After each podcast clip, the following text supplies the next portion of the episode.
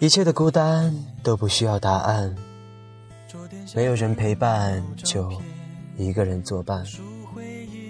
这里是一个人的睡前电台，我是主播一个人。昨晚故事讲到一半，那么今天就继续讲吧。我又来到了公墓，和昨天不同的是，今天我带了一束花，一束百合花。工作半年了，有天看朋友圈。突然，我看到了他，犹豫了好几次，鼠标拿起来又放下，拿起来又放下，最后还是忍不住按下了申请添加好友的按钮。备注是：这两年你过得好吗？五天以后，他通过了我的好友申请，发来的第一句话是：还行。那就是不好，我这么想。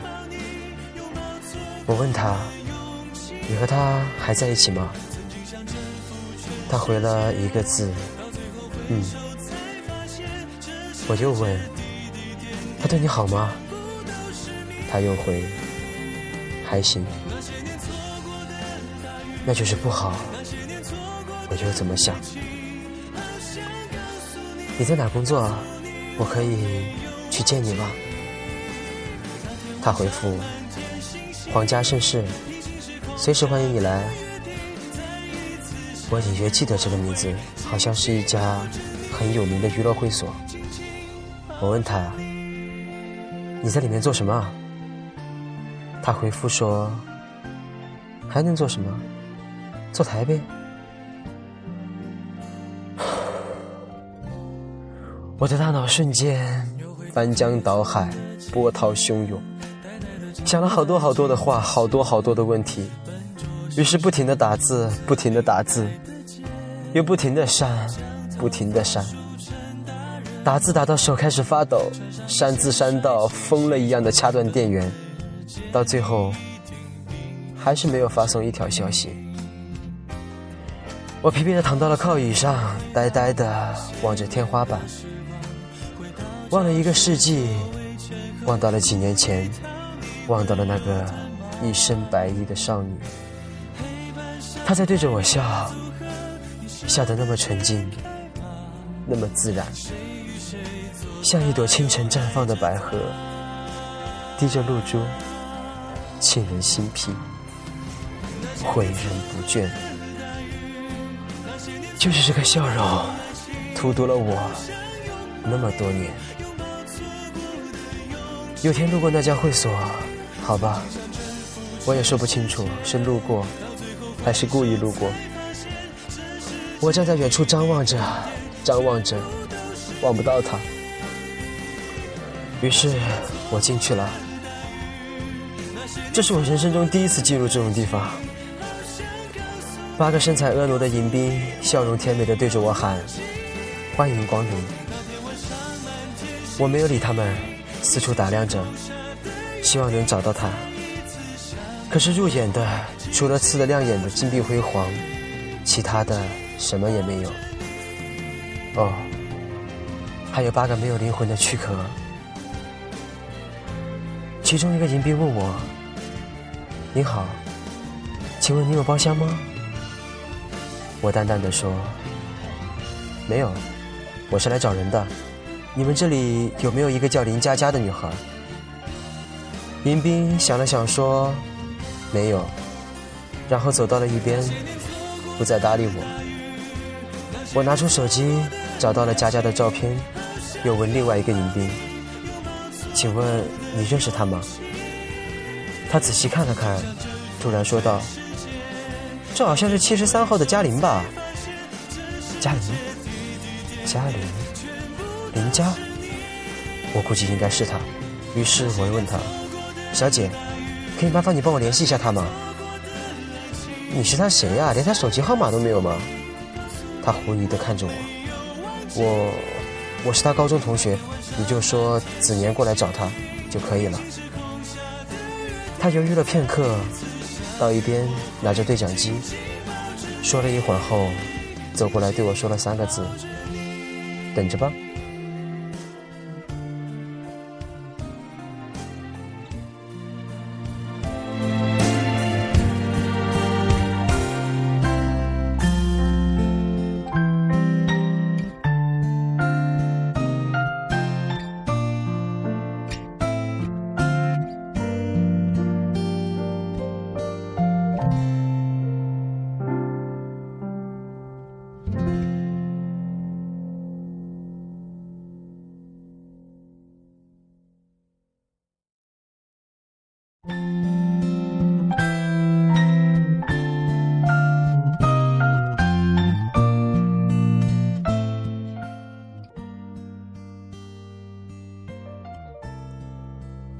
半个小时后，我坐到了三零二包厢，对面坐着一个性感的女人，她正翘着二郎腿，软绵绵的靠在沙发上，嘴角张扬的笑着，看着我。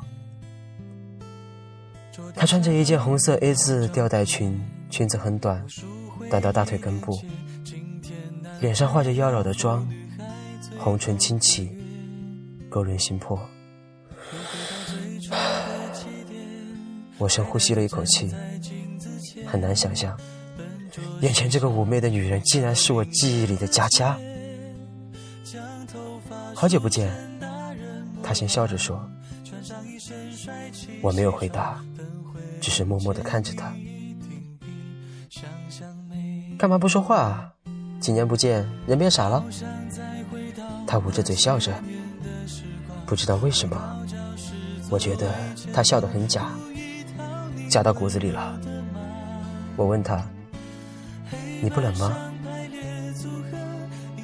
他的笑容瞬间凝固，然后坐直了，给自己倒了杯水，一口饮尽后，又笑着说：“你不热吗？”我不热，但我心里难受。难受？你难受什么？他轻蔑的笑着。我难受，你变了；我难受，你自甘堕落；我难受，以前的那个林佳佳再也不见了。他听完，放肆的笑了。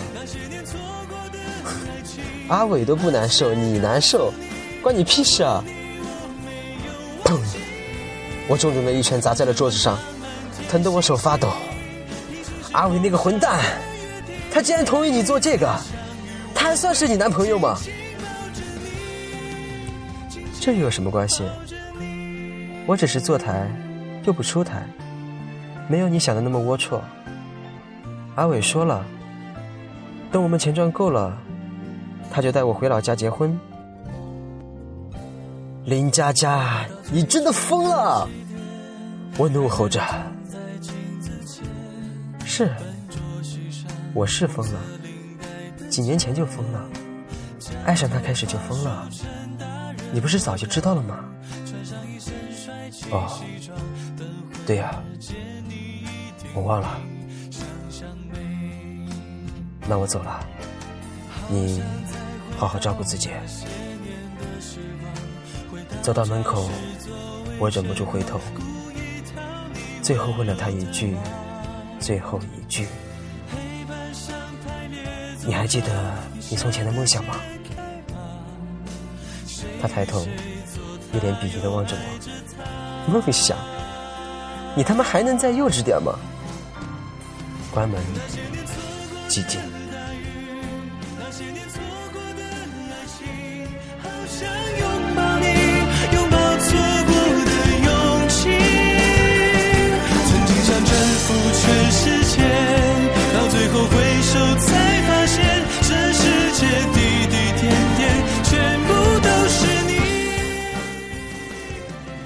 之后的一段时间，我很消极，很压抑。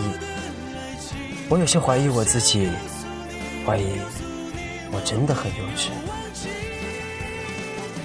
直到两个月以后，我收到了一封信，寄信人是林佳佳。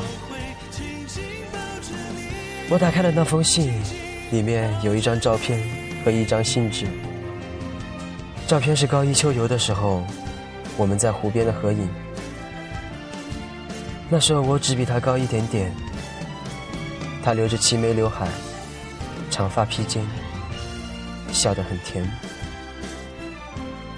没想到，他一直留着这张照片，保存的这么完整。我的眼眶开始有些湿润了，有些麻麻的，有些暖，有些疼。我打开了信纸，信的开头写着：“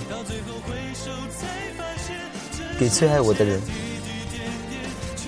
自己依旧没变，一如往昔，娟秀玲珑。”我看着这封信，从激动到愤怒，到震惊，到恐惧，到疯狂，到歇斯底里。猛然间，我摔门狂奔，一直跑，一直跑，一直跑，跑到小腹开始疼，跑到胸口开始疼，跑到心，疼得快要死掉。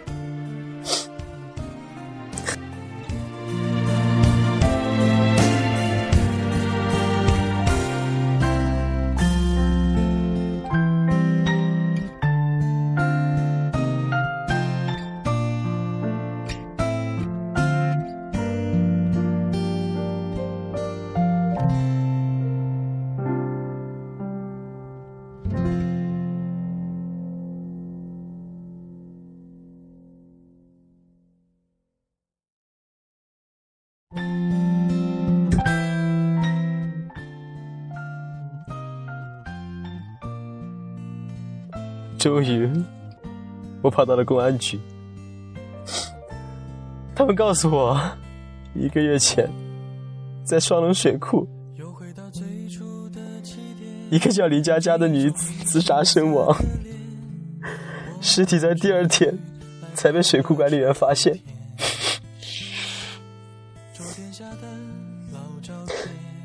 半个月前，尸体已经火化，由他的舅舅带走了。我不相信，我不相信，我不相信啊！啊！我在警察局怒吼着、嘶吼着，直到被赶了出来。我又开始跑，不停的跑，从海城路警察局跑到厂区路，跑到农场，跑到了他舅舅家。他舅舅告诉我，他真的死了，他真的死了，真的死了。那么年轻的一个姑娘，她才二十岁啊，她未来的人生还有很长啊。我抱着她的墓碑，泣不成声。能不能给我一个瞬间，让我再看你一眼，就一眼？你出来啊，出来吧，出来啊，你出来啊！到最后回首才发现，这世界滴滴点点，全部都是你。那些年错过的大雨，那些年错过。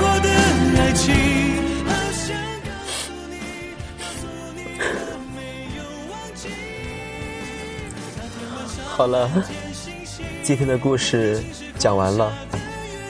对不起，我有些沉浸在自己的故事里了。希望不会给你造成困扰。生活永远向前看，不要难过，好吗？睡个好觉吧。亲爱的听众朋友们，晚安。不管世界爱不爱你，电台和我爱着你。